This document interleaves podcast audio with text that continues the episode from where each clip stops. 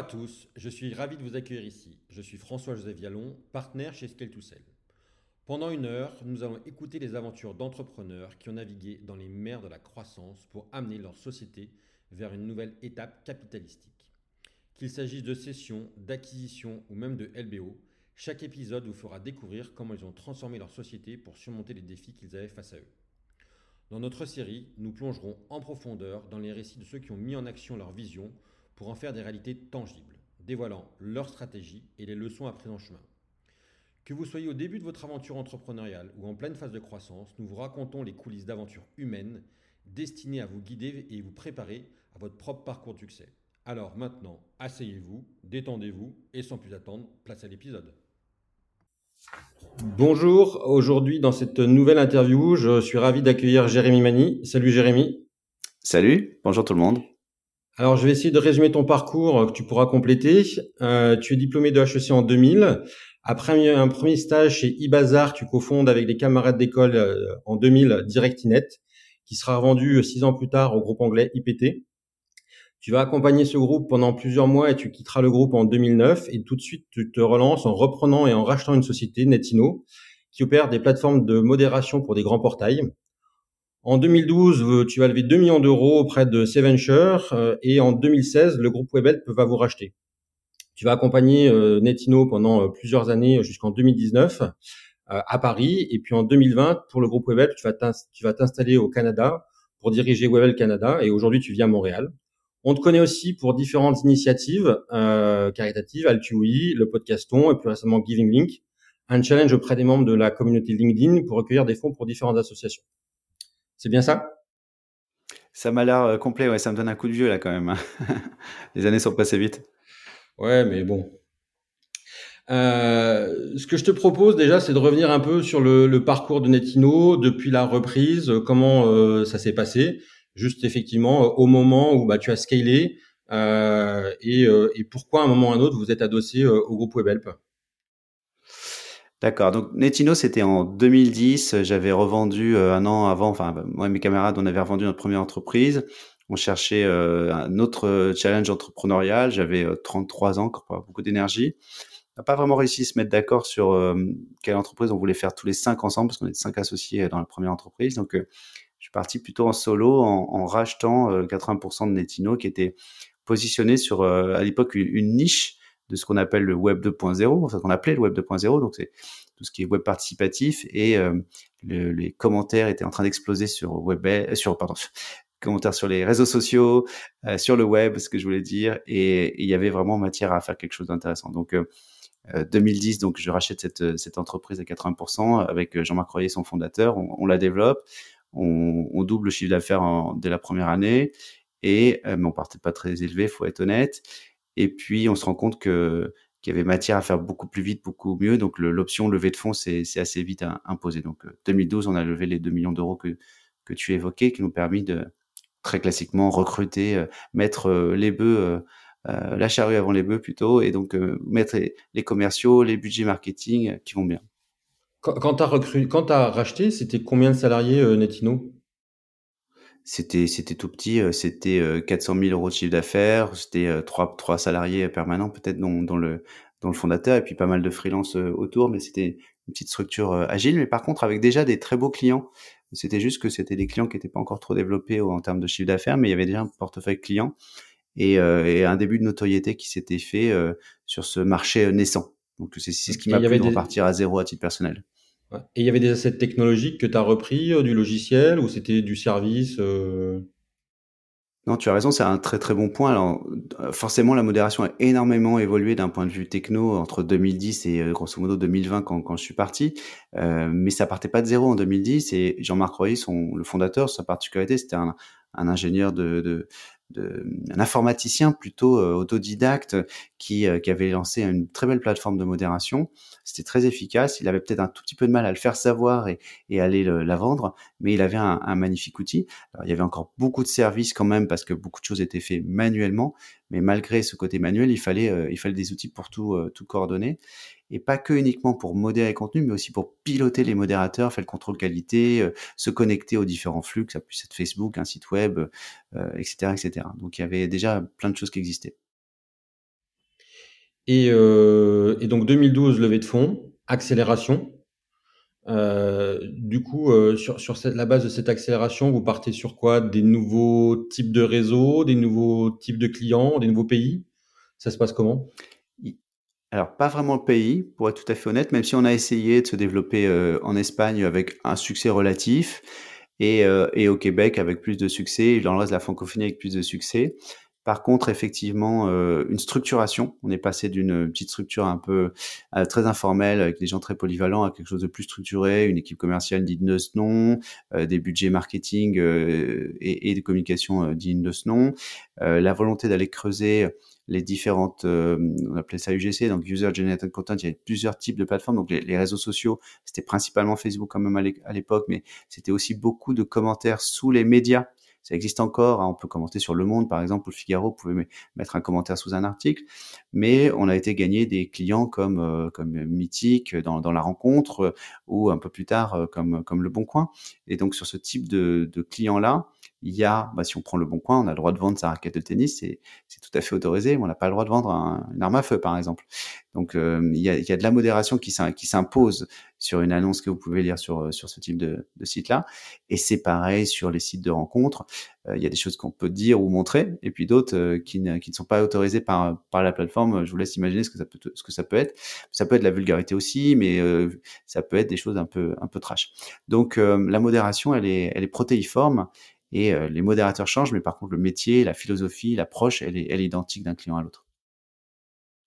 Et il euh, y, y, a des clients qui étaient des accélérateurs de business dans cette période ou euh, où ça a été step by step Oui, oui, clairement, il, il, en faut. Hein. Dans la première entreprise, moi, j'avais eu BNP Paribas qui nous avait vraiment mis le pied à l'étrier. Et c'est essentiel, je trouve, quand on se lance, en tout cas en B2B, d'avoir un client référence qui soit pas juste un client entre guillemets, qui soit euh, quelqu'un d'un peu bienveillant euh, et qui, euh, qui, qui vous aide à tester des concepts, qui vous fasse des feedbacks sincères et honnêtes sur ce qui marche, ce qui marche pas, qui vous aide à progresser. Et donc pour Onetino, c'était plutôt par secteur. Dans les médias, on a été forcément très fiers quand on a quand on a gagné Le Monde, par exemple, parce que c'était une référence essentielle et qui, qui, qui parlait à tous les autres médias. On va dire que c'est le client qui t'aide à rentrer chez tous les autres quand tu affiches cette référence. Et puis dans, dans tout ce qui était rencontre, forcément, quand tu travailles avec Mythic, ça, ça, peut aider. Euh, et puis plus tard, Le Bon Coin, ça, ça reste sur une autre thématique. C'est des clients qui, qui, parlent aux gens, que les gens connaissent en fait, donc euh, et, et, qui ont une très belle image de marque. Donc quand tu arrives en disant je travaille pour tel ou tel client, euh, forcément ça aide. Donc oui, oui, on a essayé d'aller gagner ces, ces gros clients-là. Et puis dans les marques, il y en a forcément des marques un peu incontournables. Orange reste toujours une, une référence qui, qu'il est bon d'avoir. Voilà, surtout si tu peux prévaloir du fait que tu travailles avec plusieurs entités euh, au sein de cette euh, grande structure. On est d'accord. Et dans le cadre de cette structuration de, de la société pour passer de, de l'artisanat à l'entreprise, tu as eu des recrutements qui ont été stratégiques? Ça s'est passé comment? Oui, il y avait vraiment, tout, à faire, hein, puisqu'au tout début, le commercial, je le faisais quasiment, tout seul. Et puis après on est passé, à une structure beaucoup plus établie avec, une équipe de prospection, de deux personnes qui faisaient que de l'appel sortant pour prendre des rendez-vous, une équipe de commerciaux qui vont sur le terrain, qu'on a ensuite divisé entre commerciaux directs et indirects, hein, sans, sans entrer dans trop de détails, mais donc direct, je vais directement parler à un annonceur, indirect, je vais plutôt parler à son, à son agence ou à des tiers, euh, ce qui n'est pas exactement la même euh, la même approche. Et puis on a ensuite structuré ça, mais ça c'est sur des processus qui durent euh, sur plusieurs années, en conquête et fidélisation. Et donc quand tu as gagné un client, certains deviennent des gros clients, des grands comptes. tu n'as plus trop envie que ce soit que le commercial qui le gère parce qu'il est plutôt, il a plutôt envie d'aller chercher des coms en allant chercher d'autres clients. Et pourtant il faut bichonner ce ce nouveau client là qui est, qui est devenu gros. Donc tu mets une équipe de fidélisation qui est moins là pour vendre des choses que pour garder la relation. Et puis si possible, identifier de l'upsell, du cross-sell, donc aller chercher des nouveaux services à, proposer à ce client-là de façon naturelle. Tu as parlé de, la structuration là, de différentes étapes. C'est quelque chose que tu as réfléchi en tant que dirigeant seul, tu t'es fait aider, tu t'es fait coacher, tu t'es basé sur ta précédente expérience prof, professionnelle pour passer ces différentes étapes. Ça, ça s'est fait comment en fait? Il y a des choses qui s'imposent un peu à toi, en effet, mais c'est vrai qu'avec DirectInet, on avait déjà euh, mis en place, donc là, presque dix ans avant, hein, euh, cette, euh, cette structure, en fait, que grand compte et, et compte plus normaux, on va dire, et puis approche directe et, et indirecte. on avait aussi une équipe de, de, d'appels sortants, donc c'était, c'était déjà des choses que j'avais, que j'avais pu tester. Et puis après, chaque, chaque secteur est un peu différent et aussi en fonction des hommes. Donc, euh, la décision clé, c'est de recruter un, directeur commercial, c'est de faire en sorte qu'il soit accepté par les commerciaux que tu gérais en direct euh, jusqu'à présent. Et puis lui, ensuite, arrive avec euh, ses idées, sa philosophie. Et puis si tu l'as recruté, c'est pour t'apporter quelque chose, donc faut pas le brider. Donc, tu suis sa recommandation. Bien sûr, il faut qu'il te la vende entre guillemets, mais après, s'il a l'air convaincu, tu y vas, tu le suis. Et lui peut avoir des idées un peu différentes des tiennes. Et comme c'est lui qui va être pilote à bord, euh, tu, lui, tu lui fais confiance. Donc, il est arrivé avec ses propres, sa propre organisation, notamment sur l'outil CRM à utiliser, sur le, le, le, rythme de meeting à avoir, sur, sur la répartition sectorielle. Euh, par exemple, on va prendre un exemple très concret, mais il y avait plusieurs commerciaux euh, directs, on va dire, donc qui appelaient, euh, qui appelaient chaque, chaque client de façon spécifique et on les avait regroupés par secteur. C'est assez classique hein, tout ça, mais, mais il faut aussi décider de quels sont les secteurs et qui, euh, qui se voit attribuer quel secteur avec quel objectif en face. Euh, il y a certains secteurs qui ont plus de potentiel que d'autres, donc il faut que le commercial ait un peu plus d'objectifs que son, que son collègue d'à côté qui va avoir un peu plus de mal à aller chercher la même somme vu qu'il a un secteur moins porteur. On est d'accord. Et donc là, tu parles du, du, fait que le, directeur commercial, c'était ton recrutement stratégique. Tu en as eu d'autres? Est-ce qu'il y a eu des, euh, une structuration particulière au niveau financier, RH, de façon en fait à, à, préparer la société à être capable de sortir des indicateurs euh, de performance euh, financiers? Ça s'est passé comment? Et moi, j'ai la particularité d'être assez euh, main dans le cambouis, donc j'ai un peu de mal à, à, lâcher la, la, bride. Donc, il y a pas mal de choses que je, que je voulais garder. Euh, sur le, toute la partie administrative et financière, on a eu la chance d'avoir un super recrutement. Euh, j'ai la chance parce que c'est des paris que tu ne peux pas anticiper forcément au début, mais une, une jeune femme qu'on a recrutée presque dès le départ et qui, qui, a, qui a grandi en compétences avec l'entreprise et qui a pu euh, d'une année à l'autre prendre plus de responsabilités. C'est assez rare hein, finalement parce que euh, c'est pas toujours les mêmes personnes qui sont capables de t'accompagner sur les phases toutes les toutes premières phases initiales où c'est un peu le bordel, on va dire ça comme ça hein, dans l'entreprise, hein, ça part dans tous les sens, il n'y a pas trop de structuration. Et puis après, ça, ça grandit, ça se structure, il faut un peu plus de process, il faut des outils. Et parfois, certaines personnes sont moins à l'aise avec ce type de choses-là, il faut les recruter d'autres types de profils, qui n'auraient pas été capables de faire la première phase, mais qui s'avèrent indispensables dans la deuxième. Alors cette jeune femme, elle, elle, a été capable de s'adapter et au contraire même d'être proactive, donc elle a géré de plus en plus de choses au fur et à mesure, et on n'a pas eu besoin de faire un énorme un gros recrutement stratégique dans cet aspect, puisqu'elle a, monté en compétence. C'est un peu comme dans un club de foot, quand tu fais rentrer un petit jeune et puis tu te rends compte que ça devient ta star au fur et à mesure des années, parce que parce qu'il grandit, c'est pas juste le, petit jeune qui, qui va compléter ton équipe, il, devient aussi le pilier de, l'équipe, mais c'était pas forcément anticipé dès, ses premières années. Euh, par contre, sur tout ce qui a été euh, euh, gestion de la production, on a, recruté une, personne senior et ça, c'était effectivement quelque chose d'assez indispensable qui, a, est arrivé. Donc, production, c'est vraiment la gestion des clients. on avait plus de 100 clients de toute taille, de tout secteur, avec des, des chargés de clientèle qui sont là pour gérer chaque, chaque client, des account managers. Mais à un moment donné, tu peux plus, euh, toi, en tant que dirigeant, les, les gérer en râteau. Euh, tu mets un premier niveau de manager euh, qui lui-même n'arrive plus à tout gérer en râteau. Donc, il faut structurer avec encore un deuxième niveau de management. Et, ça, c'était un peu plus stratégique parce que c'est vraiment ton, ton cœur business. Hein, c'est soigner tes clients, s'assurer qu'ils soient satisfaits. en général, on a tendance à se concentrer sur les nouveaux à gagner, mais la, la, les fondations doivent rester solides et il faut avant tout s'assurer que tu gardes tes clients et que tu les fasses grandir harmonieusement. Donc, euh, c'était indispensable. Et ça, c'était un recrutement un peu, un, des challenges principaux.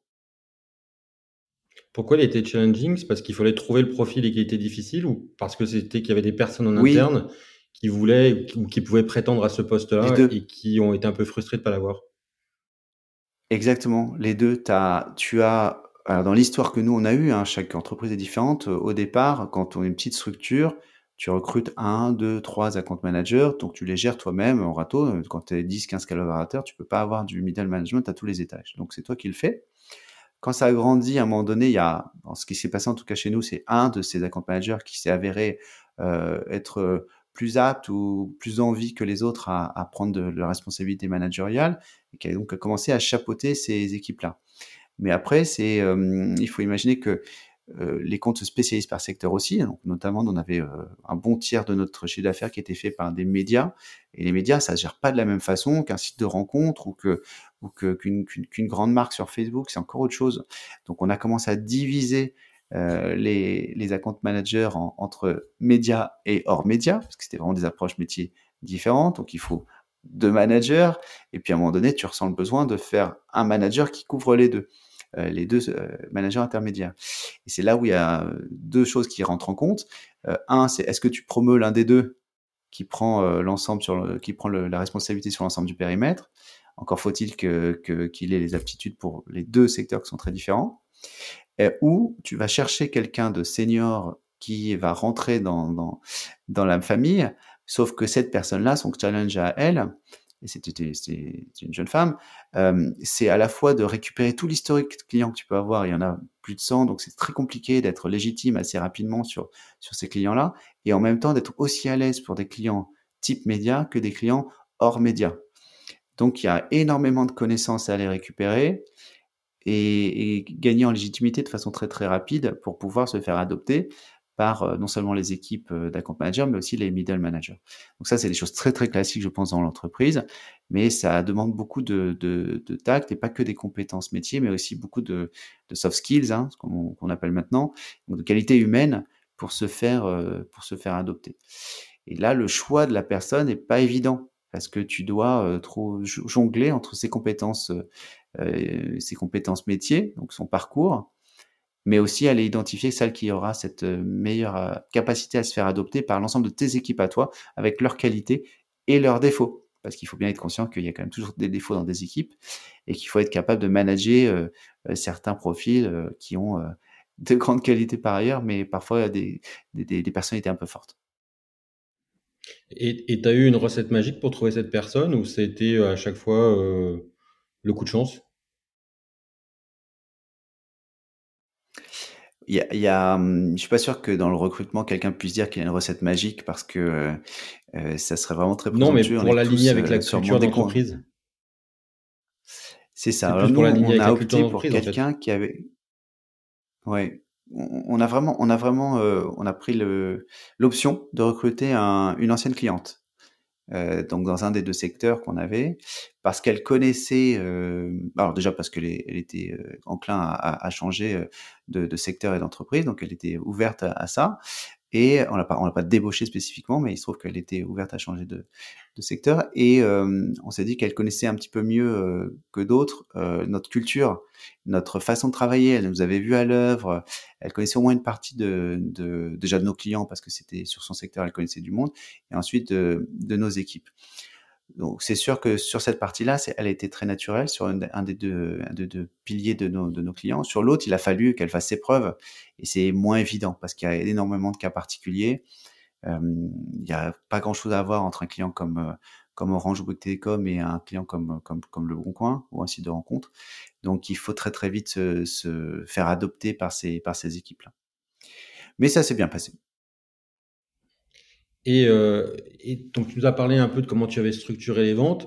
Et, du coup, euh, il n'y avait pas de problème de conflit d'intérêt d'un commercial qui allait euh, avoir différents concurrents. Ça n'a pas été quelque chose qu'on vous a remonté ou au contraire, c'était une, ils développaient à chaque fois une expertise spécifique qui leur permettait d'être hyper pertinent pour tout le secteur?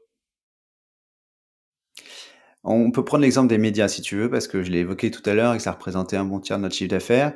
Et on s'est retrouvé à travailler euh, avec je vais pas dire quasiment tous les médias français, ça serait ça serait faux et présomptueux, mais vraiment une très très grande partie des, des médias euh, des médias francophones euh, et donc y compris des médias qui entre eux sont concurrents. La chance qu'on avait dans notre secteur à nous, qui est la modération, c'est-à-dire le fait d'aller relire des commentaires pour retirer euh, les propos haineux notamment, c'est que c'est pas ça qui fait la différence euh, stratégiquement pour un média. pour le dire autrement, euh, tout le monde a besoin d'une bonne modération, mais tu vas pas t'abonner à Le Monde plutôt qu'au Figaro parce que la modération est mieux faite.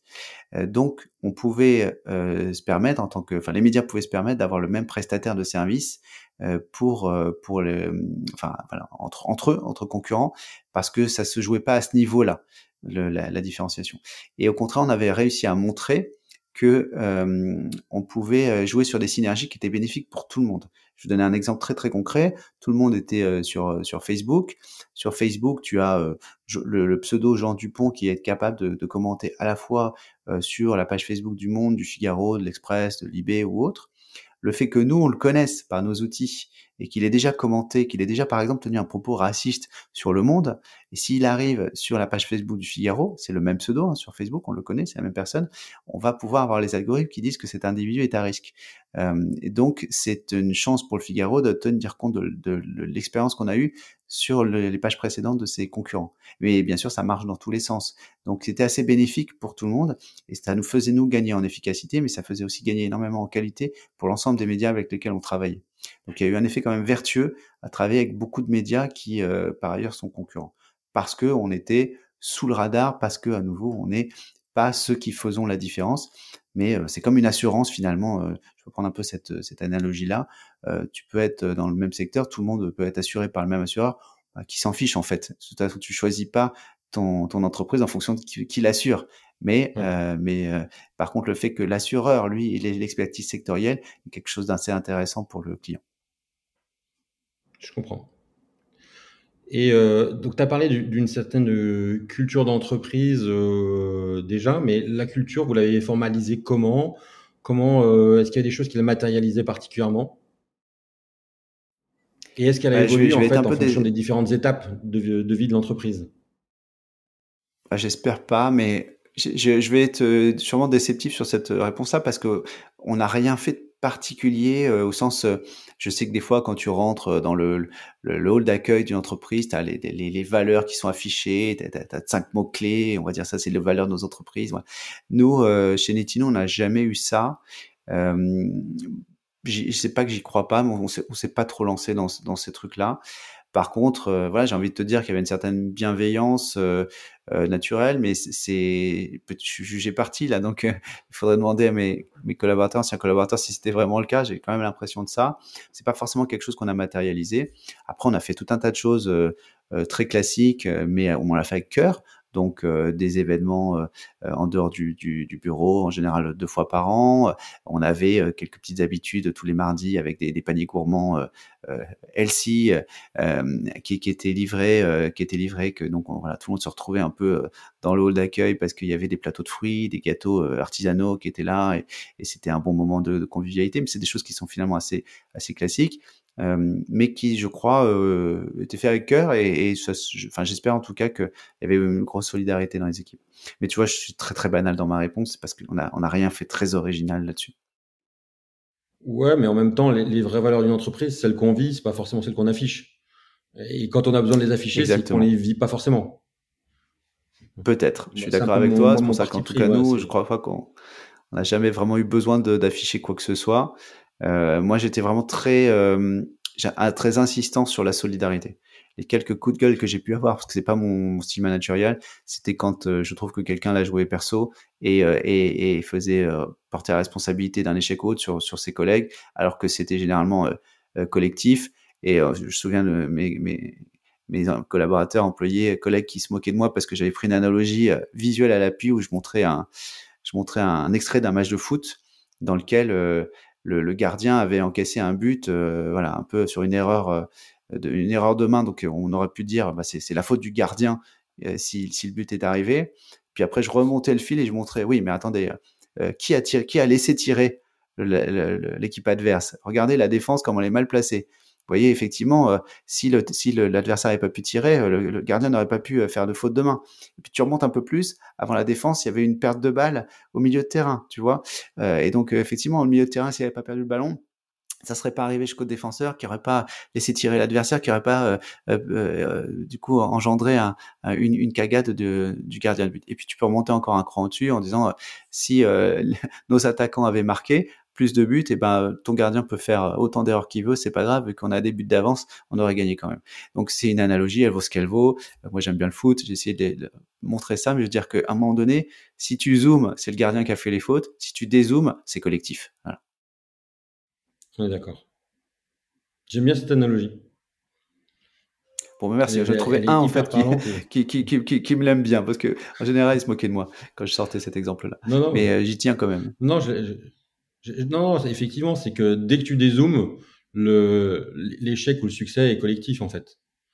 Et on a, on a souvent l'impression, et surtout les commerciaux ont l'impression que qui sont les seuls à signer et qui sont les, plus importants euh, dans une entreprise. La production a même parfois euh, le même sentiment, mais en fait, s'il n'y a pas tout le monde et si tout le monde ne rame pas dans le même, dans le même sens, euh, ça fonctionne pas. une petite question encore sur les commerciaux. Euh, toi, tu es plutôt partisan euh, des commerciaux avec un fort variable ou des commerciaux qui, au contraire, ont un très faible variable et un fort intéressement au résultat de l'entreprise Je suis pas sûr qu'il y ait une règle générique qui s'applique qui s'applique partout et en plus je pense qu'il faut qu'elle évolue dans le temps c'est juste une question d'adéquation. C'est-à-dire que si tu donnes un fixe euh, faible euh, et, un gros variable à ton, à ton collaborateur, pour moi, c'est indispensable de s'assurer que c'est vraiment lui qui apporte euh, la valeur. Et dans certains services, je pense comme ce qu'on faisait chez Netino, je suis pas sûr que c'était si compliqué que ça d'aller gagner un nouveau client parce qu'on en avait beaucoup, parce qu'on avait une bonne image de marque, parce que je dis pas non plus que ça se vendait tout seul, mais c'est quand même plus facile d'arriver à vendre quelque chose quand tu as déjà beaucoup de clients et que tu as une belle image de marque que si tu pars de zéro. Donc, quand tu es au tout début de l'aventure, quelqu'un qui, euh, doit aller chercher euh, ses premières refs, c'est plus compliqué, c'est normal, il a créé plus de valeur, il a eu plus de mal de le rémunérer fortement pour ça. Euh, à un moment donné, c'est peut-être moins logique par rapport aux autres équipes qui, elles, sont en plus en production, qui sont pas dans les équipes commerciales, de voir que tu as un collègue qui gagne une fortune parce qu'il a juste été au bon endroit au bon moment. Et entre guillemets, eux ont l'impression que n'importe qui d'autre aurait pu euh, vendre à peu près la même chose parce que ta réputation t'a permis de vendre déjà 50% du, du, de l'acte de, de, vente, enfin faire 50% d'acte de vente. Donc, je pense que c'est des choses qu'il faut vraiment euh, adapter. Euh, après, euh, évidemment, quand tu veux recruter un senior, tu peux pas le payer au SMIC plus plus un, un, gros variable, ça ça passe pas. C'est des gens qui, comme toi et moi, ont, leur facture à payer à la fin de chaque mois. Donc, c'est un arbitrage. Là où ça devient complexe, c'est quand les modèles sont pas les mêmes d'un commercial à l'autre parce qu'ils n'ont pas la même ancienneté, parce qu'ils sont pas arrivés au même moment d'entreprise ou parce qu'ils n'ont pas les mêmes secteurs. Et il faut être assez clair dans les règles et surtout très pédagogue pour pouvoir les expliquer, pour pouvoir les justifier. Parce que sinon, tu te crées tes propres euh, problèmes internes. Et j'ai tendance à dire que la plupart des boîtes qui coulent ne coulent pas à cause de problématiques externes. C'est pas les concurrents qui les ont coulées, c'est de l'interne. C'est l'interne qui les a sclérosés de l'intérieur. C'est des problèmes qui n'ont pas réussi à agir en interne, qui font que bah, il y a des bisbilles, il y a des guéguerres, et en fait, au final, tu te concentres plus sur ta croissance, mais sur la gestion de tes mini-crises internes que tu aurais pu éviter si tu avais euh, mieux géré les choses en amont. Donc, euh, à j'ai toujours été très sensible à ça, euh, et il y avait, pas dire une transparence sur les salaires, mais bon, je sais que les gens se parlent de toute façon, donc à partir du moment où tu sais qu'ils se parlent, surtout quand ils s'entendent bien, bah, tant qu'à faire, autant que toi, tes règles soient très transparentes. Je comprends, je suis d'accord. Euh, tout à l'heure, tu as parlé que le, choix du CRM était revenu au, directeur euh, commercial que tu avais recruté. Est-ce qu'il y a d'autres outils qui ont été euh, structurants dans le développement et, et, la croissance de Netino? Ou en fait, c'est plutôt je, vais aller un peu à contre les process contre courant. Oui, c'est process et j'ai envie de dire c'est l'état d'esprit parce que je l'ai tellement vu là dans différentes entreprises que j'ai pu faire avant, pendant, après. Euh, tu peux avoir les meilleurs outils du monde, tu peux faire un super Salesforce, tu peux avoir formé tout le monde à Salesforce.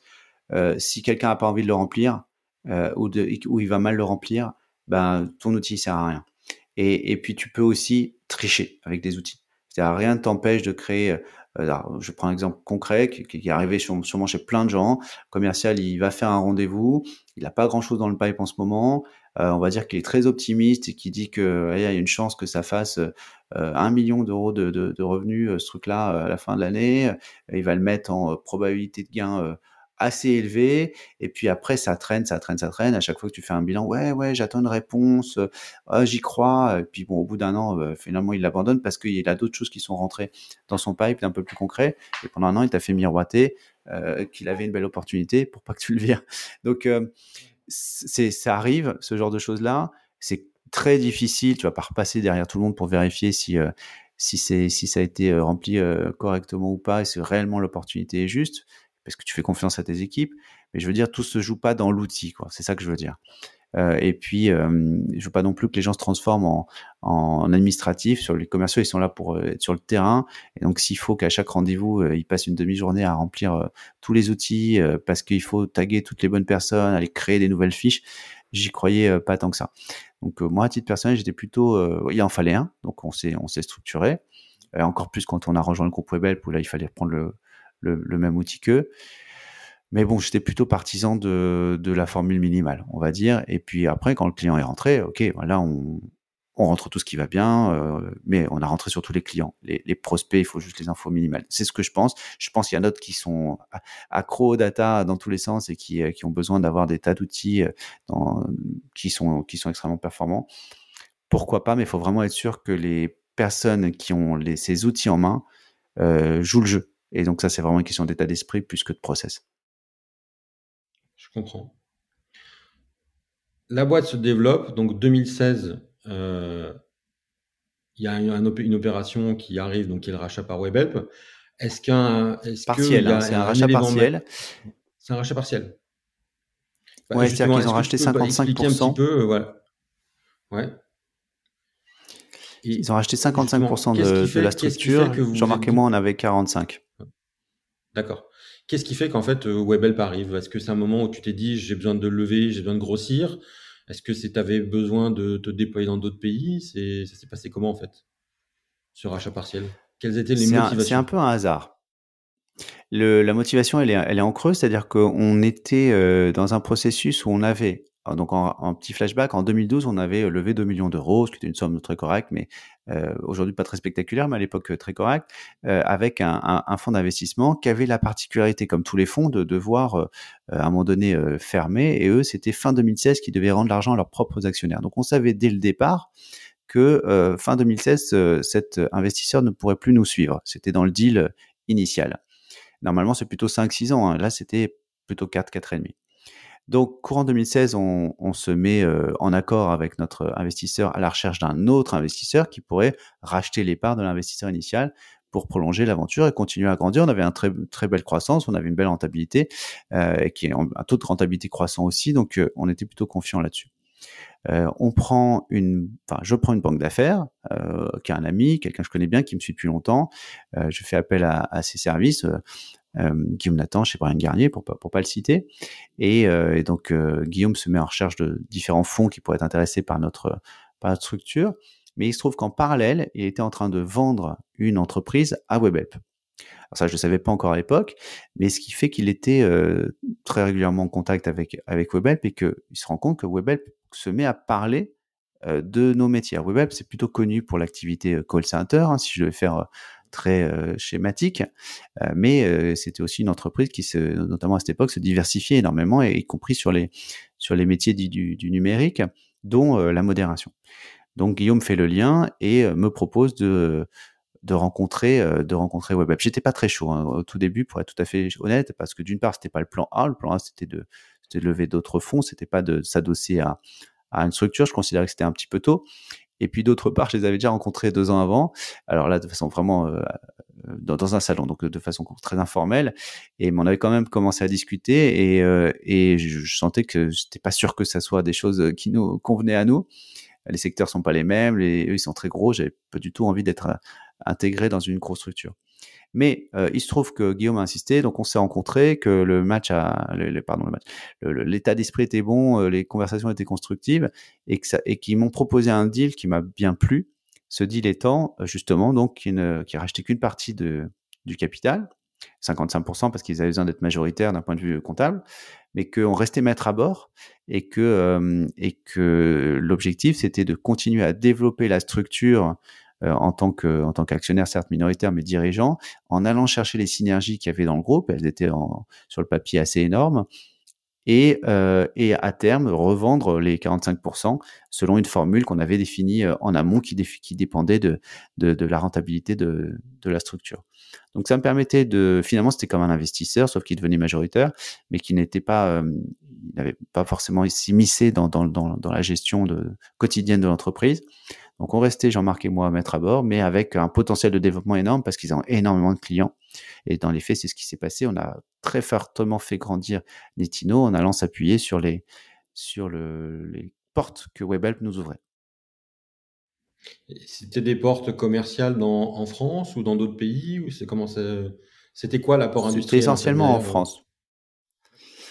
Alors bah, l'accord industriel, c'est que euh, donc on se met d'accord sur cette formule-là, qui est grosso modo sur la rentabilité, le l'EBITDA de, de, de l'entreprise, sur les 12 derniers mois d'EBITDA, et, et que donc tout tant qu'on développe, bah, c'est bénéfique pour euh, tous les actionnaires, donc euh, qu'ils soient majoritaires ou minoritaires.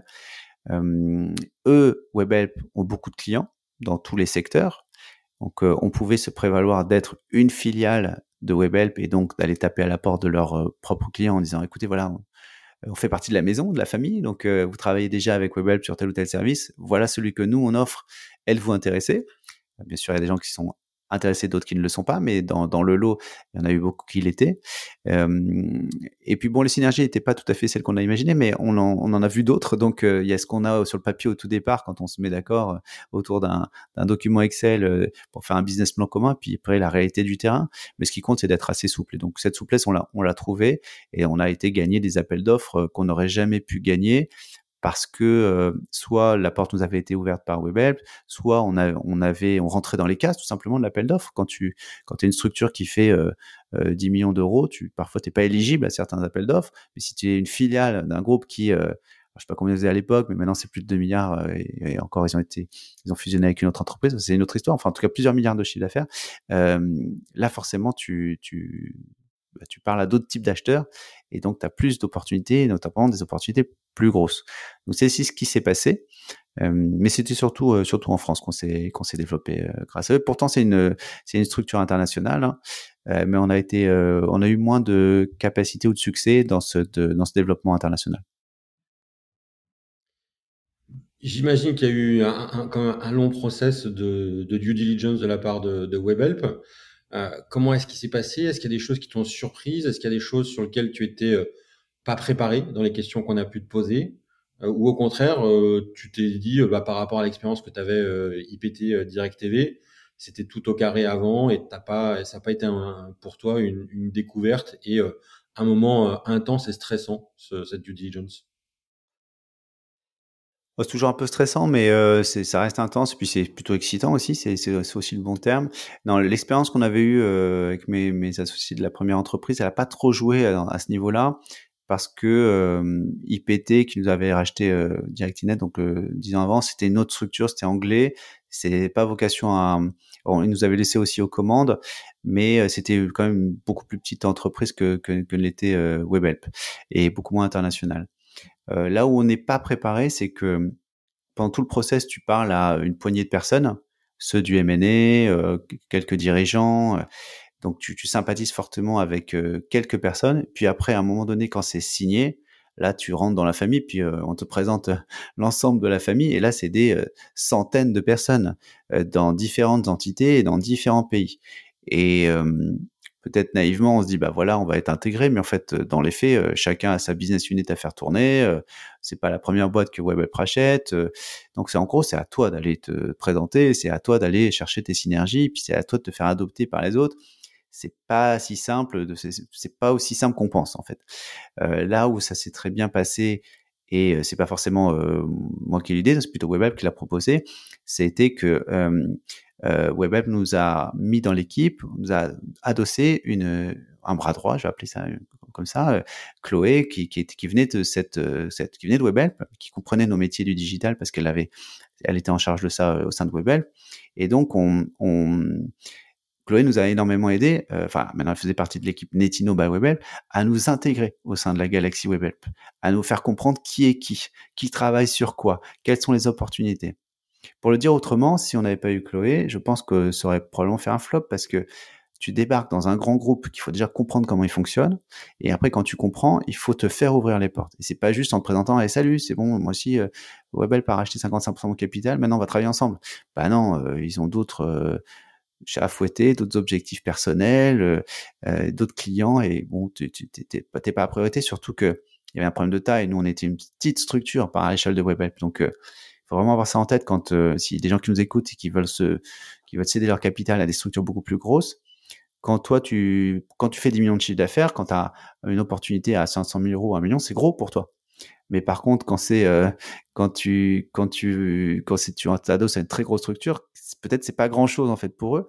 Donc, euh, bah, c'est jamais prioritaire. Si tu as une opportunité à 500 000 chez un client, mais que euh, il fait 5 ou 10 millions, bah, forcément, ce, client chez WebHelp, ça sera priorité numéro 4 ou 5, tu vois, devant ça. Il y a d'autres choses à vendre en priorité.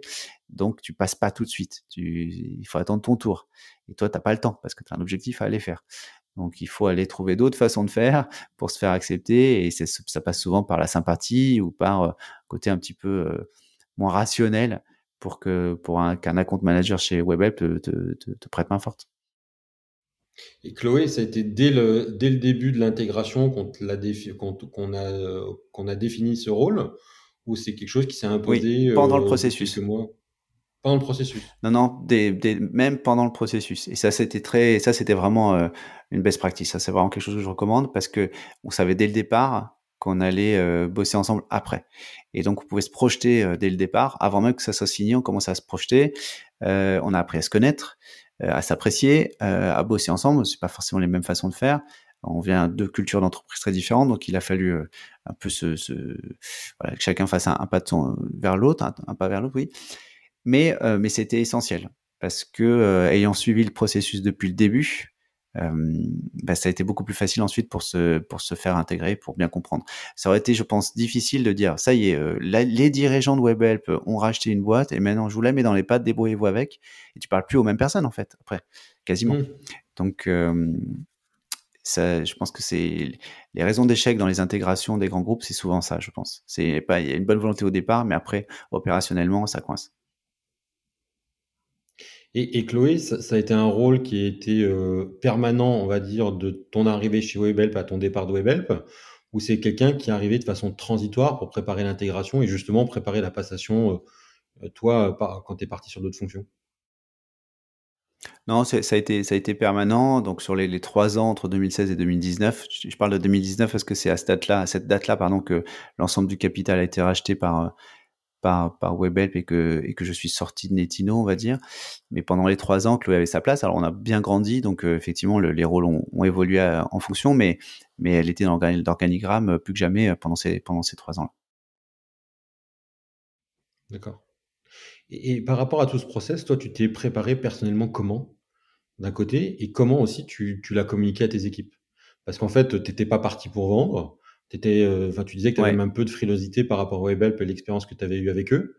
Euh, le jour où tu dois le communiquer, ça se passe comment? Bah, ça se passe pas, enfin ça, se passe avec beaucoup de tact et, diplomatie, mais aussi une certaine appréhension parce que le discours il est facile à tenir quand c'est de dire, euh, chers collègues, euh, vous connaissiez ces ventures, vous les voyez pas si souvent, ils venaient une fois par trimestre pour faire un board, ils étaient souriants, prenaient le café autour de la même machine que vous, voilà, ceux-là, vous n'allez plus les voir parce qu'ils s'en vont et ils vont être remplacés par un autre. Mais vous allez vous comptez sur moi, ça sera des gens tout aussi sympathiques et, ça changera pas grand-chose dans votre quotidien. Ça, c'est un discours qui est facile à tenir. Le discours, quand il est amené à changer, en cours de process en plus, euh, il va dire, bah finalement, c'est plus la même histoire, ça va être un rachat euh, de la majorité, donc euh, bah, grosso modo, voilà, Jean-Marc, moi, vous me connaissiez, bon, on sera plus majoritaire dans l'entreprise. Et en plus, l'entreprise qui nous rachète, c'est quelqu'un qui n'est pas de notre secteur, qui fait des call centers. Parce que grosso modo, c'est comme ça que c'est vu. Le métier de call center, c'est pas toujours très glamour. Hein, c'est pas vu. Alors, quand on connaît l'intérieur, c'est beaucoup plus excitant qu'on le croit, mais, vu de l'extérieur, ça peut ne pas être euh, très glamour.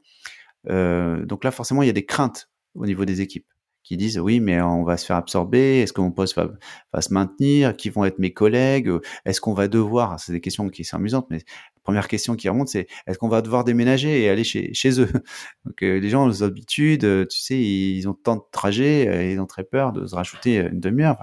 Bon, c'est des choses comme ça qui vont du de, l'anecdotique en apparence à des choses plus profondes comme est-ce que mon poste va disparaître. Mais surtout justifier le fait que tu leur avais pas menti la première fois. C'est juste que le, la stratégie a un peu changé au gré des rencontres. bon, donc ça c'est ça c'est pas facile. Et puis une fois que ça se fait réellement, il y a il y a faire adopter des équipes je t'ai parlé de Chloé, mais Chloé avait sa propre équipe. Et donc, il a fallu intégrer ces deux équipes en une, et faire que deux équipes séparées, qui avaient des cultures d'entreprise différentes. Pour le coup, euh, culture web est assez forte.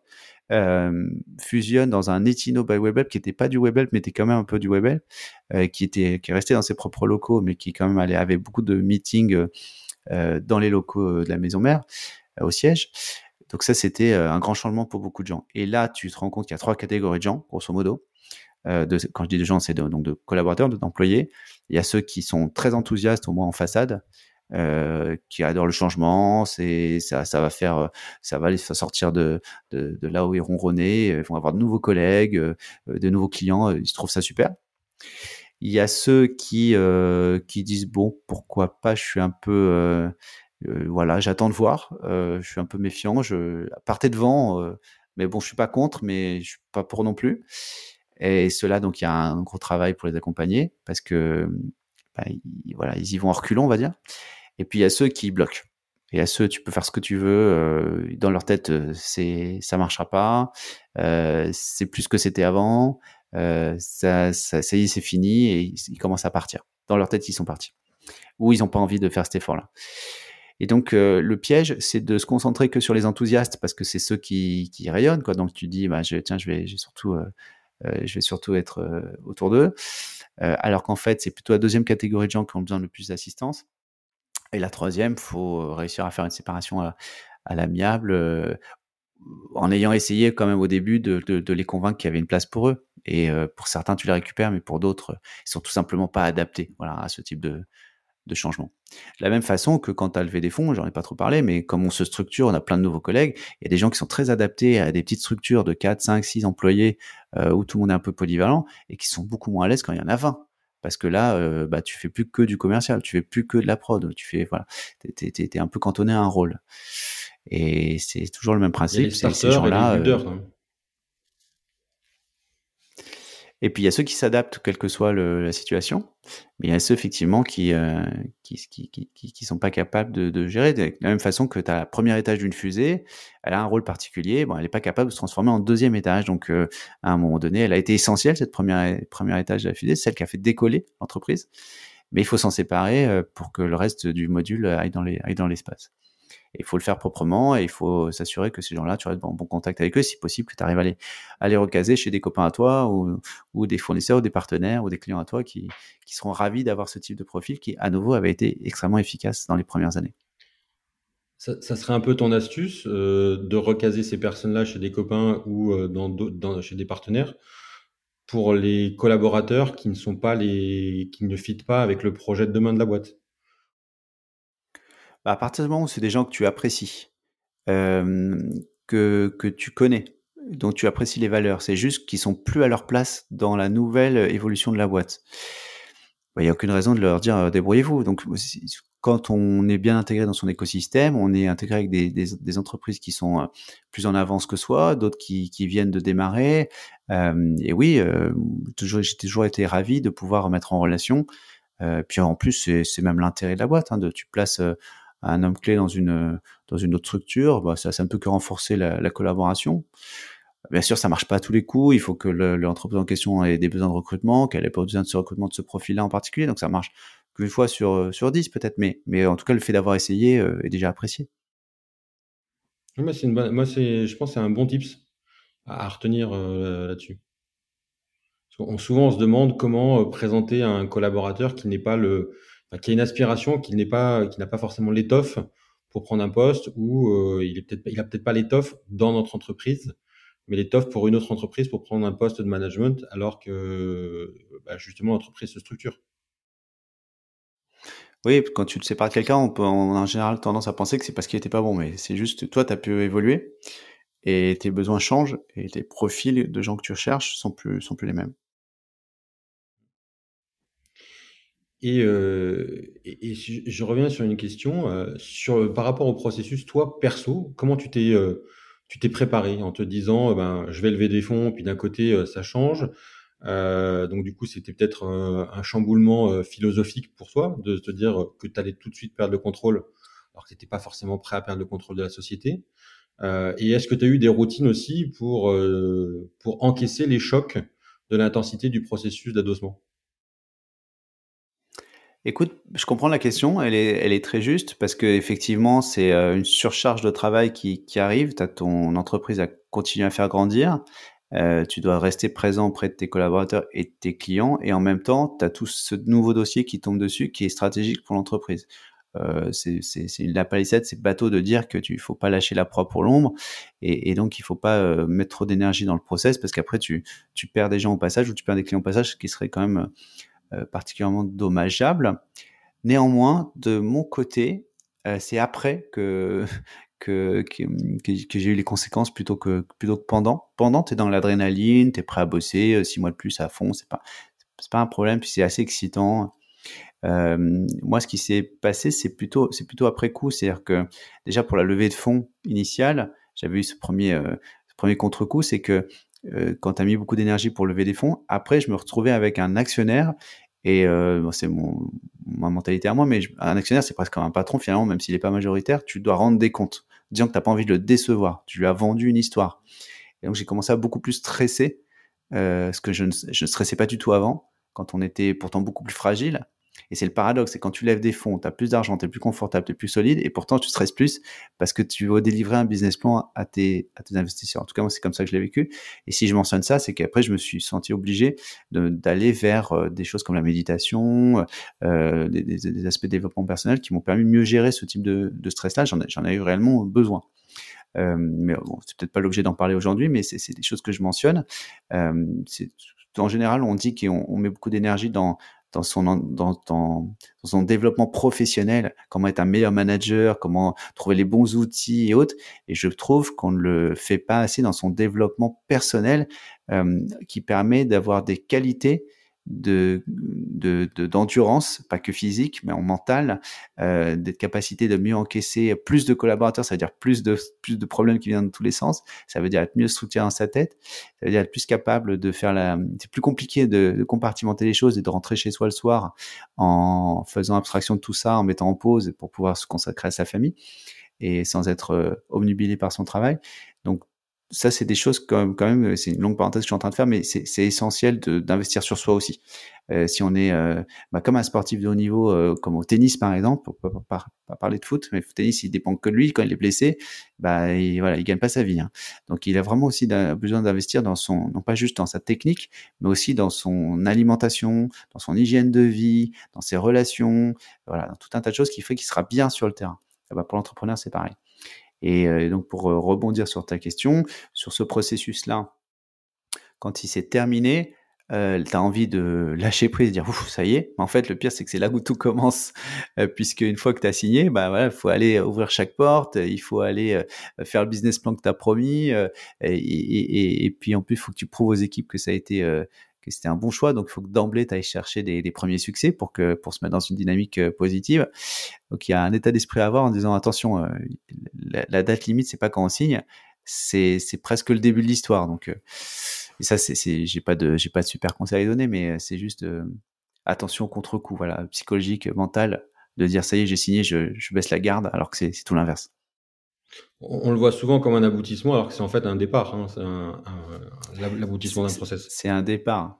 C'est un départ, mais c'est comme si tu prenais le, point de départ d'un marathon, sauf que tu viens de te taper un sprint. Et donc, en fait, tu, tu dis, mais attends, là, je, pose là. Ben non, c'est maintenant que ça démarre, là. Faut y aller, mon gars. Donc, tu viens de te taper un sprint de six mois et tu rentres dans un marathon de, plusieurs années. Euh, avec, euh, avec l'entreprise en question et tout le monde t'attend en plus. Toi, tu as signé, donc euh, on va t'ouvrir, on va commencer à te présenter plein de gens.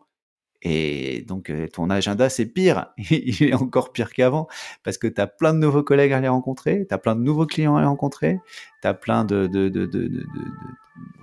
différentes contraintes qui, te tombent dessus, des nouveaux meetings euh, de reporting que tu n'avais pas avant, euh, parce que tu as plein de nouvelles façons de travailler qui se présentent. Euh, donc, c'est pire. En fait, tu penses que tu avais six mois et c'est terminé, tu allais retrouver un rythme, mais en fait, non.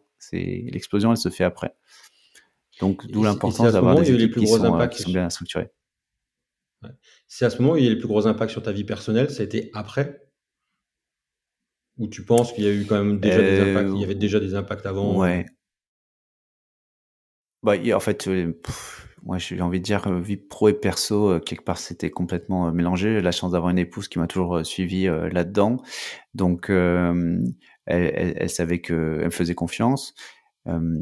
Voilà, tu, tu, tu quand tu es entrepreneur, je pense les deux sont mélangés quoi. Donc euh, tu sais qu'il faut parfois bosser le week-end et puis tu sais que tu peux te prendre ton mardi parce que tu as envie d'accompagner euh, ta fille à, sa sortie scolaire et que ça lui fait plaisir et que c'est ça que tu c'est ça que tu as envie de faire quoi. Donc tu prends ta journée off et puis tu, tu, tu y vas. Mais euh, non, je suis pas sûr que ça ait énormément changé. C'est plus que oui, ce qui a changé par contre pour moi, il y a eu plus de déplacements il y avait beaucoup plus de déplacements à l'étranger pour rencontrer d'autres filiales. Avant, on était vraiment très franco-français. Ah, on avait quand même développé le, la francophonie, mais bon, Belgique et Suisse, c'est pas plus long d'y aller que d'aller à Marseille. Et, et, donc, ça changeait pas grand-chose. Et puis, Québec, par contre, on avait quand même développé euh, des choses, mais j'y allais euh, peut-être deux fois par an, donc c'était pas si souvent. Par contre, euh, chez WebHelp, il y avait des, mais c'était aussi très excitant. Hein. Il y avait des séminaires internationaux, il y avait des rencontres avec des clients internationaux. Euh, le pire que j'ai pu faire une fois, c'est pas bon pour l'empreinte écologique, mais c'est euh, c'est 36 euh, heures d'avion pour pour un meeting de 4 heures quoi, pour aux Philippines. et donc c'est des choses qui sont c'est juste épuisant parce que tu c'est voilà mais mais c'est à vivre une fois mais, mais pas trop. Et c'est des choses que je vivais pas avant. Donc là ton rythme change un peu par rapport à ça. Et ton ta présence du coup dans tes locaux est plus la même. D'où euh, l'importance peut-être en amont, et c'est peut-être le seul conseil que je peux donner, c'est avant de se lancer dans ce type d'organisation-là, de pardon, de, réorganisation-là, de changement d'investisseur ou d'adossement, c'est de s'assurer que son équipe elle est costaud au niveau managérial qu'ils sont capables de, qu'ils sont autonomes en fait, que tu, parce que tu vas mécaniquement sortir du paysage euh, par rapport à ce que tu faisais avant. Et si tout dépendait de toi avant, c'est pire après. Donc euh, tu, tu, tu, exploses en vol. Donc il faut vraiment avoir des gens sur qui compter pour que quand t'es pas là, parce que justement tu développes ces nouvelles relations avec ton, ton actionnaire de, de, référence ou avec ton, ton repreneur, euh, il faut pas que c'est une conséquence sur ton business d'avant. Alors c'est bien d'aller chercher les nouveaux clients, mais euh, il faut rester solide sur ta base. Et là, du coup, vous étiez répartis les rôles comment avec ton associé? Euh, Jean-Marc a toujours été très tourné sur la partie informatique. Euh, donc ça, il n'y avait pas un énorme impact là-dessus par rapport à WebHelp parce que WebHelp avait pas d'outils et pas de vocation à en avoir et donc euh, dans nos métiers de la techno, euh, euh voilà, on, avait les mains libres. Et puis gérer aussi la partie administrative et financière. Enfin, c'est lui qui pilotait les, les, différentes personnes qui travaillaient pour nous là-dessus. Donc ça, il y a eu un petit peu plus d'intégration à faire. Mais voilà, c'est plutôt moi qui étais en, en représentation commerciale et en communication. Donc, euh, je, je, faisais plutôt tous les, tous les rendez-vous. Dans tout ce process, est-ce qu'il y a quelque chose que tu aurais aimé, euh, que tu as découvert sur toi et que tu aurais aimé connaître avant? J'aurais aimé, euh, c'est une bonne question. Euh, J'aurais aimé que c'est un peu le point que j'ai évoqué tout à l'heure, c'est qu'on me qu'on me qu'on mentionne plus tôt qu'il faut investir un peu plus sur soi, parce que ça, c'est des tâches de fond que tu dois faire d'emblée, en fait, te développer pas que au niveau professionnel, prendre plus de temps pour ton développement personnel. Par exemple, ça s'apprend à gérer le stress. Ça s'apprend. Et donc, il y a des gens très stressés. Tu, bah, voilà, prends ça comme un défaut que tu peux corriger. Et il faut juste le savoir, il faut juste en avoir envie. Et c'est essentiel parce que plus ta boîte grandit, plus tu as de stress. Donc si dès le départ, euh, tu as un peu de mal, euh, ou en tout cas à un moment donné, tu vas atteindre ta limite de capacité à absorption du stress, et ça, tu peux être toi le facteur limitant de ton, ta propre entreprise si tu n'as pas été capable de gérer ça. Donc euh, ça, c'est peut-être le point principal finalement. Si je devais en garder qu'un pour pas en citer 12, ça serait principalement celui-là parce que c'est pas possible de dire que t'es pas stressé quand ta boîte grandit, quand tu as plus de collaborateurs, quand tu dois euh, tu dois payer tous ces salaires-là et qu'il faut que, que ça suive. Quand tu fais ton business plan euh, en, en, septembre et que ça prévoit une croissance euh, de, à, à, deux chiffres et que tu vois pas comment tu vas les faire, c'est cette croissance-là parce que tu n'as jamais fait cette croissance d'une année à l'autre. Et il faut juste avoir la foi. Ben voilà, il faut avoir les épaules un peu solides. Donc Ça, c'est un premier point. Si je devais en rajouter un autre, quelque chose que je n'ai fait que sur le tard et pourtant qui me semble essentiel, c'est de s'entourer euh, d'autres euh, amis entrepreneurs qui sont dans des, secteurs différents, avec lesquels tu vas faire des réunions euh, régulières, par exemple mensuelles, et pour exprimer où tu en es. Et ce sont des gens qui comprennent ce que tu vis parce qu'ils le vivent sur d'autres secteurs euh, eux-mêmes. Euh, ils ont peut-être vécu euh, un rachat avant toi ou voilà ou des levées de fonds avant toi. Et, tu vas être capable donc d'exprimer ça et d'avoir un feedback bienveillant avec des conseils qui ne sont pas des conseils de ton actionnaire, qui ne sont pas des conseils de tes clients, qui ne sont pas les conseils de ta famille ou tes amis parce qu'eux ont des biais. Donc des gens qui n'auront pas de biais. Et ça, c'est essentiel de se créer ce type de réseau-là. Donc ça, ça s'organise. Hein. Si vous si vous nous écoutez là, vous pouvez trouver cinq ou six copains entrepreneurs. Enfin, si possible, pas trop copains, pas vos amis proches, mais des gens que vous appréciez. Et vous dites venez, on se fait un, un, meeting tous les mois et chacun parle de ses problèmes. Toi, tu avais rejoint Toute confidentialité, bien évidemment. Ouais. Ouais. Alors ça se structure. Il y, y, en a pas mal qui. Oui, il y a, y a alors YPO qu'on peut citer euh, qui, qui, existe. Moi, je suis pas dans YPO, mais c'est ce genre de choses-là. Tu peux, tu peux le refaire dans, tu peux le refaire euh, sur une échelle beaucoup plus petite avec euh, juste un groupe à toi. Tu peux le faire de façon plus ou moins formelle. certains appellent ça des board of advisors, mais mais je vois ça de façon encore plus informelle que ça. C'est-à-dire que c'est pas des gens qui connaissent officiellement ton, ton entreprise, c'est plutôt des gens qui qui vont t'écouter toi avec tes problèmes perso. Même, même être perso, il y y a ta vie personnelle, hein, je veux dire, parce qu'à un moment donné, pro perso, ça peut se mélanger. Typiquement, quelque chose que tu peux raconter en disant là, j'arrive plus, euh, mes enfants me font la gueule, euh, je les vois plus, et pourtant, mais j'ai pas le choix, la boîte grandit, je, je, je, je, ne peux pas lâcher prise. Comment je gère ça? Le simple fait d'en parler, ça fait du bien. Puis il y a certains qui ont vécu ce type de situation et qui peuvent donner de bons conseils. Donc ça, je leur recommande fortement de réfléchir à ça. C'est ce qu'on retrouve souvent dans des groupes APM ou dans des masterminds, en fait. Hein. ouais, ça c'est. Et Ouais, oui, bien sûr, mais je trouve que justement ça s'est structuré parce que euh, c'est assez récent finalement que ce type de choses, euh, ce type d'initiative se, structure. On n'en parlait pas. Euh, moi, quand j'ai commencé l'entrepreneuriat il y a 20 ans, on parlait pas de ça. Et puis même au début de Netino, j'entendais jamais parler de ce, type de choses-là. C'était beaucoup plus. Ça existait peut-être, mais c'était plus sous le radar. Mmh. Maintenant, ça s'est structuré. Alors peut-être pour ceux que j'ai pu fréquenter ou regarder, peut-être avec des défauts que c'est un peu trop industriel et, euh, et, un peu trop, tu rentres dans des groupes que tu connais pas, il faut quand même choisir avec qui tu as envie de, de, de, partager ce type de choses-là, parce qu'il y a quand même euh, beaucoup de confidentialité à avoir. Mais l'état d'esprit, c'est ça, c'est de s'entourer en fait, voilà, de pas rester seul avec ses problèmes. À, aucun moment, tu as fait appel à un coach pour euh, t'accompagner dans ton développement de Netino? Non, pas de, pas de coach. Par contre, euh, j'avais un super bon avocat d'affaires et, euh, et on a pris un, un super, une super banque d'affaires. Alors donc ça c'est, je, je, mentionne ces deux personnes-là parce que c'est des gens qui sont dans les moments clés de, de l'entreprise. Donc ton avocat d'affaires, pour moi, c'est vraiment, euh, c'est essentiel. Si tu as besoin, quand tu es dirigeant d'entreprise, d'avoir un avocat dans lequel tu as 100% confiance. Parce que c'est clé. tous les contrats que tu vas signer, notamment les contrats de levée de fonds les contrats de cession, c'est tellement complexe, il y a tellement de cas particuliers. Je l'ai vécu moi-même avec DirectInet où on avait un earn-out euh, de trois ans qui s'est pas fini parce que euh, parce qu'on est rentré en conflit avec le avec le racheteur. Euh, si t'as pas prévu ces cas particuliers dans tes contrats, t'es très très mal. Donc il faut avoir ce type de gens et c'est presque des coachs. C'est pour ça que je pense à eux parce que c'est des c'est des gens qui un bon avocat, il a pas que des conseils juridiques. Il a des conseils presque aussi euh, euh, de structuration parce qu'il a vu tellement d'entrepreneurs dans sa vie que qui peut te donner de, de bons conseils qui vont au-delà du cadre de, de, la loi. Et une banque d'affaires, euh, pareil, elle est capable de, de, aussi t'aider sur le, de la communication, sur, sur tout un tas de choses un petit peu annexes qui vont t'aider à mieux derrière euh, vendre ton entreprise ou te, ou te présenter. Mais un coach perso, non, j'ai pas ressenti le besoin. Mais par contre, euh, je pense que c'est très très positif. Hein, donc, faut pas, faut pas hésiter. Je je leur recommanderais quand même. Et tu as parlé des personnes qui ont des biais quand elles te donnent des conseils. Comment tu les as gérés? Je pense qu'il faut écouter tout le monde, mais qu'il faut savoir, euh, faut savoir trancher. Et c'est d'ailleurs c'est une des qualités principales. je croise beaucoup d'entrepreneurs, jeunes entrepreneurs, j'ai pas l'impression qu'ils soient à leur place parce que tu sens qu'ils sont pas à l'aise avec le processus de décision. Et c'est là, dans ces cas-là, où un sparring partner ou un coach, à mon avis, est, vraiment essentiel. Tu vois, c'est quand tu sais que tu n'as pas cette qualité-là et que tu as besoin d'avoir un, un, répondant. Euh, les, biais, c'est normal, on a tous des biais en fait. Donc c'est pas un souci en soi. Ce qui compte, c'est juste d'en être conscient. C'est juste d'être conscient que quand tu vas demander à telle personne son avis, son avis, il est teinté consciemment ou inconsciemment de, de, ses propres intérêts ou de son background, de son expérience à lui. Et c'est important d'aller multiplier les, autres avis. Le problème de quand tu multiplies les avis, c'est qu'à un moment donné, bah, tu as plein d'avis contraires. Donc il faut, réussir à, trancher. Mais je trouve que c'est jamais négatif d'avoir euh, plusieurs avis qui s'opposent. Et après, voilà, tu es prévenu et tu fais tes choix.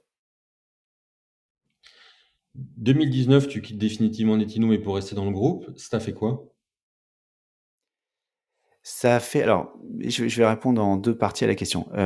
2019, euh, je, donc fin 2019, le euh, pardon, WebHelp change d'actionnaire donc dans son dans son LBO et donc rachète automatiquement, c'était prévu comme ça, 100% des actions euh, de Netino. C'était pas prévu comme ça dans mon plan de développement. Moi, je pensais pas que ça arriverait en fin 2019. J'avais plutôt anticipé ça cinq ans plus tard que 2016, donc 2021. Tu vois, pour moi, j'avais encore au moins euh, toute l'année 2020 euh, à continuer à développer la structure. Donc, ça m'a pris un peu de cours, pour être tout à fait honnête. à côté de ça, j'avais pas le choix de toute façon. Et puis, comme j'avais plus un projet personnel d'aller vivre au Canada, euh, avec mon épouse et ma famille, on s'est dit bon bah voilà, écoute c'est l'opportunité, ça se présente plutôt que prévu, ben allons-y. Donc on s'est vite projeté là-dedans. Et donc j'annonce à WebHelp que je quitte le groupe euh, de façon assez naturelle en disant voilà euh, on est fin 2019, moi je peux rester jusqu'à la fin de l'année scolaire donc euh, juin 2020, ça fait six bons mois. Euh, pour faire une transition. De toute façon, on se connaît depuis trois ans, nos équipes sont très pardon, seniors, matures, donc euh, ça va très bien se passer. Il n'y a, plus besoin de moi, grosso modo. Et, euh, j'étais prêt à faire ce deuil-là, entre guillemets. Et mais visiblement, je n'étais pas si près que ça parce que quand ils m'ont dans la foulée dit, mais attends, tu veux au Canada, mais nous on n'a personne au Canada chez WebHelp, pourquoi tu n'irais pas monter la filiale WebHelp, pas Netino, hein, la filiale de WebHelp au, Canada? Ça serait une façon de rester ensemble dans le groupe. Et là, j'ai sauté sur l'occasion parce que je trouve ça génial de dire euh, euh, je vais pouvoir encore avoir un lien avec mon, ancienne équipe, même si c'est à distance. Je reste dans le groupe, donc je suis encore euh, board member de Netino, même si je suis plus président aux commandes. Le, le, le deuil sera plus, c'est plus un deuil, c'est plus une, sorte de séparation qui est, plus en, souple. Et donc, ça m'allait très, très bien. Puis ça permettait. Puis j'aime beaucoup WebHelp, c'est une super boîte, c'est une super culture, j'adore les gens. Donc, je trouve ça très sympa de pouvoir continuer à, à travailler ensemble. C'était gagnant-gagnant. Euh, eux, ils envoyaient quelqu'un de, confiance dans un pays euh, euh, qui, qui n'avait pas ouvert. Moi, c'était une aventure euh, intra-entrepreneuriale qui se présentait, une nouvelle expérience dans un nouveau pays. C'est quand même euh, intéressant quand tu arrives dans un nouveau pays de pas arriver nu, quoi, d'un point de vue professionnel. Donc, tu arrives avec une casquette professionnelle et, et tu, tu, tu, as une identité sociale à présenter aux gens que tu vas croiser localement.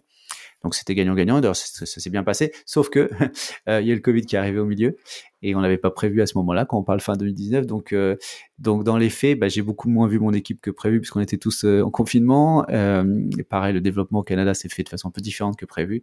Donc c'est là où c'était pas tout à fait ce qui était anticipé, mais bah, c'est la capacité d'adaptation et voilà, on est passé au plan B. Et puis c'est, j'ai quitté le groupe euh, cette année, donc en 2023 définitivement cette fois-ci, euh, euh, depuis l'été, voilà, début d'été. Qu'est-ce qui t'a amené à, avant de terminer l'interview, qu'est-ce qui t'a amené à, à, partir sur ces différentes opérations caritatives, qui sont d'ailleurs pour beaucoup très innovantes? C'est la réflexion par rapport à où tu en étais de ta vie, c'est le, le fait d'avoir réalisé un pro, enfin, plusieurs projets entrepreneuriaux?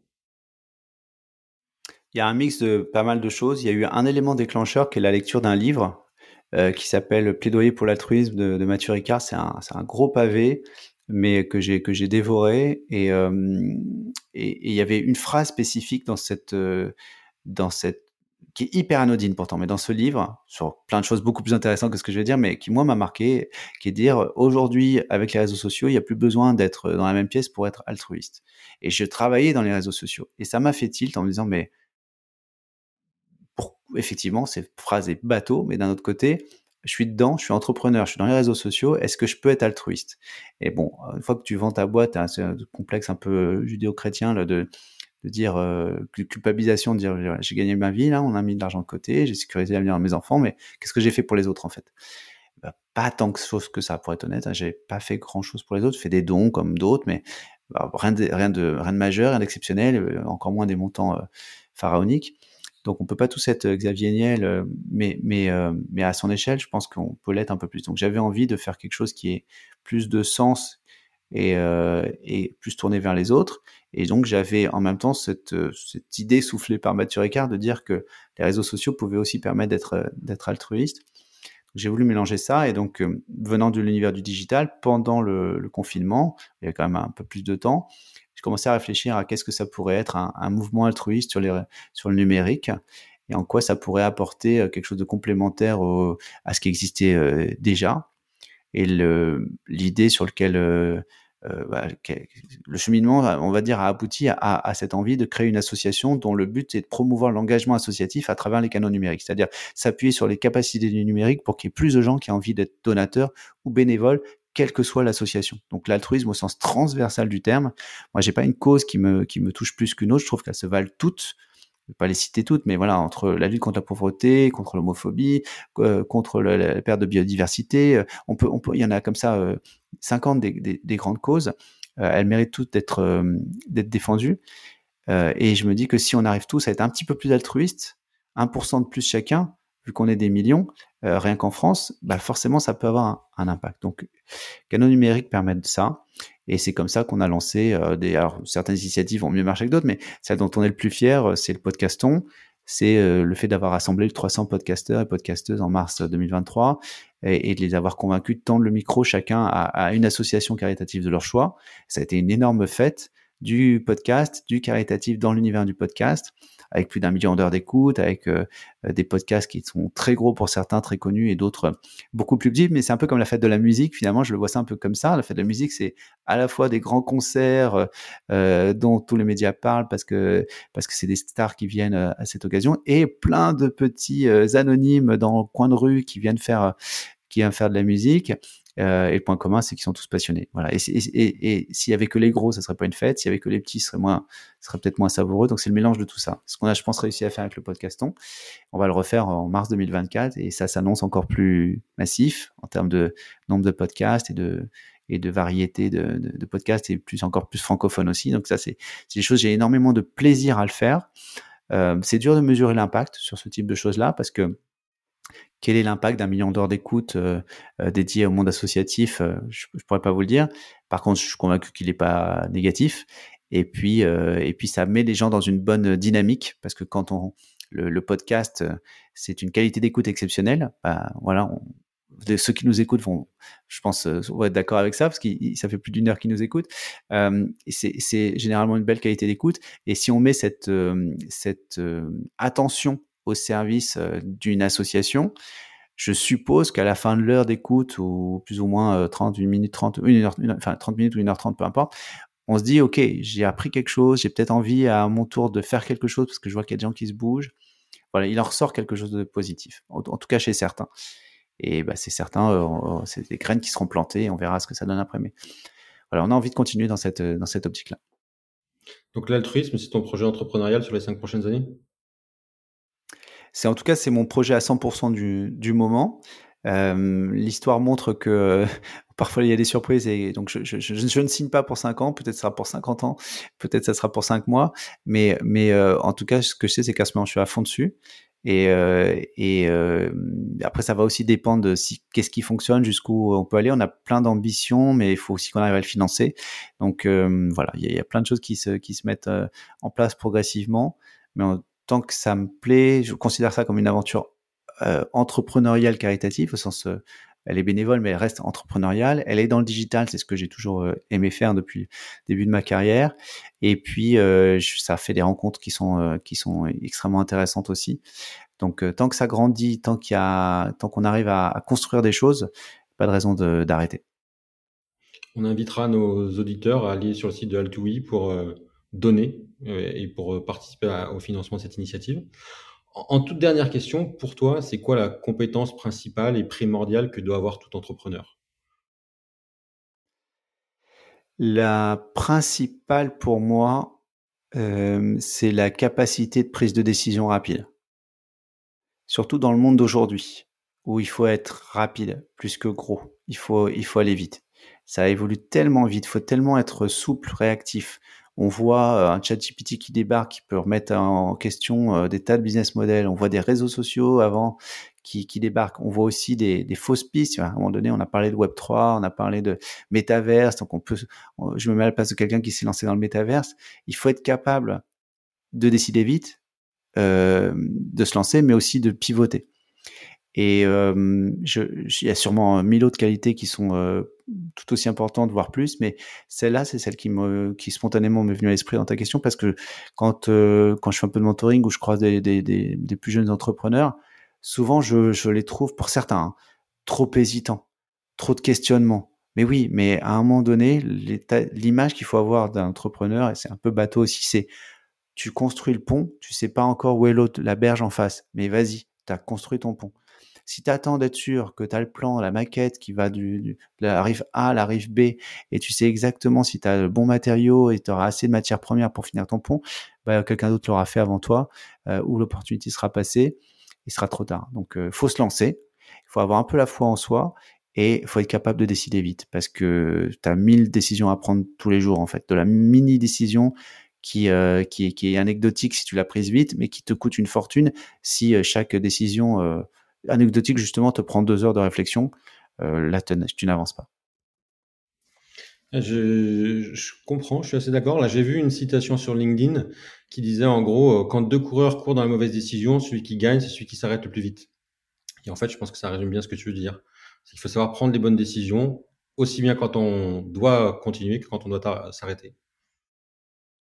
Ouais, exact. Alors après, tu peux t'arrêter. Tu peux aussi, si tu veux enrichir la citation, mais c'est moins une citation, c'est plus long. Mais après, mais peut-être tourner, pivoter, tu vois, changer de direction. Euh, euh, tu peux, voilà. Il y a, aussi pas mal de choses à faire.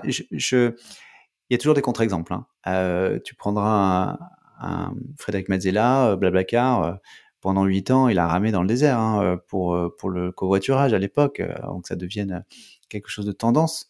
Et euh, si lui, on lui avait dit, euh, mon gars, tu es en train de, partir d'une mauvaise décision, décide-toi décide vite d'arrêter, euh, bah, c'est une licorne en moins pour, pour la France. Donc, donc il y a des contre-exemples. Mais grosso modo, il faut. Je, pense qu'il savait ce qu'il faisait. En tout cas, il avait vraiment pris la décision active de continuer. C'était pas, c'était pas un choix passif de dire bon bah j'attends qu'il se passe quelque chose. Je pense qu'il était vraiment dans cette optique-là.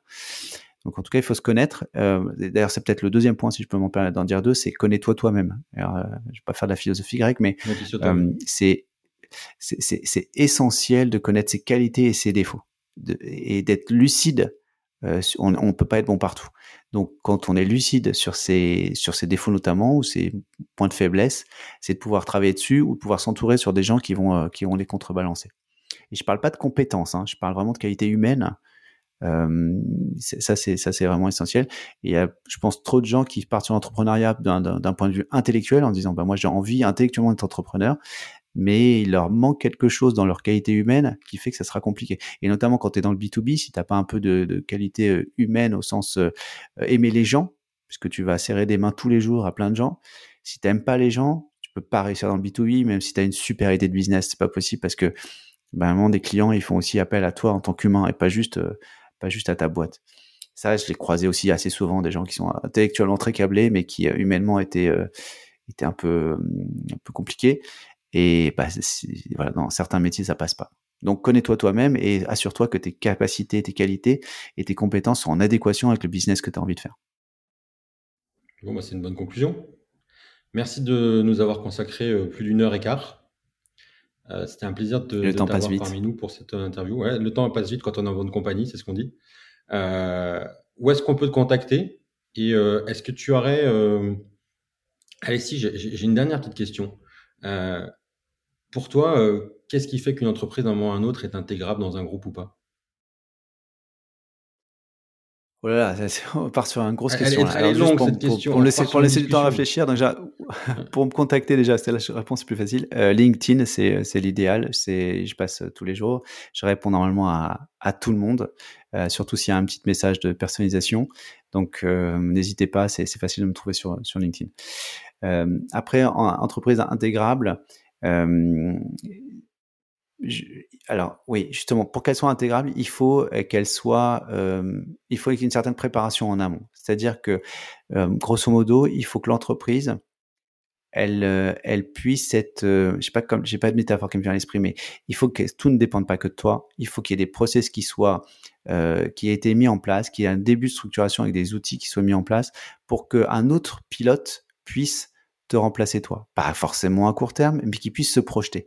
Une entreprise qui va te racheter, elle va se dire, est-ce que dans trois ans, est-ce que dans cinq ans, mais peut-être dans trois mois ou cinq mois si ça se passe mal, si je me sépare du pilote principal qui est le dirigeant ou l'équipe dirigeante, euh, est-ce que je continuerai à faire grandir cette entreprise? Est-ce que j'ai pas acheté quelque chose qui va s'effondrer? Donc c'est essentiel que ça ne dépende pas tout de toi, y compris par exemple la relation avec les clients, y compris euh, le, savoir, le CRM. Donc euh, tout ça doit être bien structuré pour que tu puisses prouver que tu es un élément moteur pour la croissance, mais que tu n'es pas euh, l'élément sur qui, sur quoi tout repose. Parce que là, c'est un trop gros risque. Si tu passes sous un camion, le lendemain, l'acheteur, il a tout perdu. Donc ça, c'est vraiment essentiel. Souvent, les gens qui partent en, dans l'acquisition, ils le font parce qu'ils se disent, je voudrais gagner de la vie, euh, j'ai développé, je fais tant de chiffre d'affaires, et si je le vends, je vais, je vais, je vais avoir du patrimoine. OK. Mais celui qui l'achète, lui, va avoir quoi? Il faut qu'il ait quelque chose qui soit pas que, euh, que, du sable. Donc, euh, essentiel de l'avoir structuré ton entreprise. Tu habilles la mariée, hein, en fait, voilà. Tu structures ton entreprise et là, tu peux passer dans un processus. Mais si tu t'es bien entouré avec un bon avocat et une banque d'affaires, de toute façon, ils vont t'empêcher de rentrer dans un process si tu n'as pas fait ça en amont. Bon, bah, tu as bien présenté euh, le pitch de Scale to Sell. C'était pas prévu, mais en tout cas, c'est exactement là où on va accompagner les entrepreneurs. Donc, bah, merci pour ce renvoi. Écoute, Jérémy, j'ai passé un super moment avec toi. Je te remercie beaucoup. Et puis, euh, ben, je pense qu'il y aura beaucoup de personnes qui te contacteront pour partager sur ton aventure.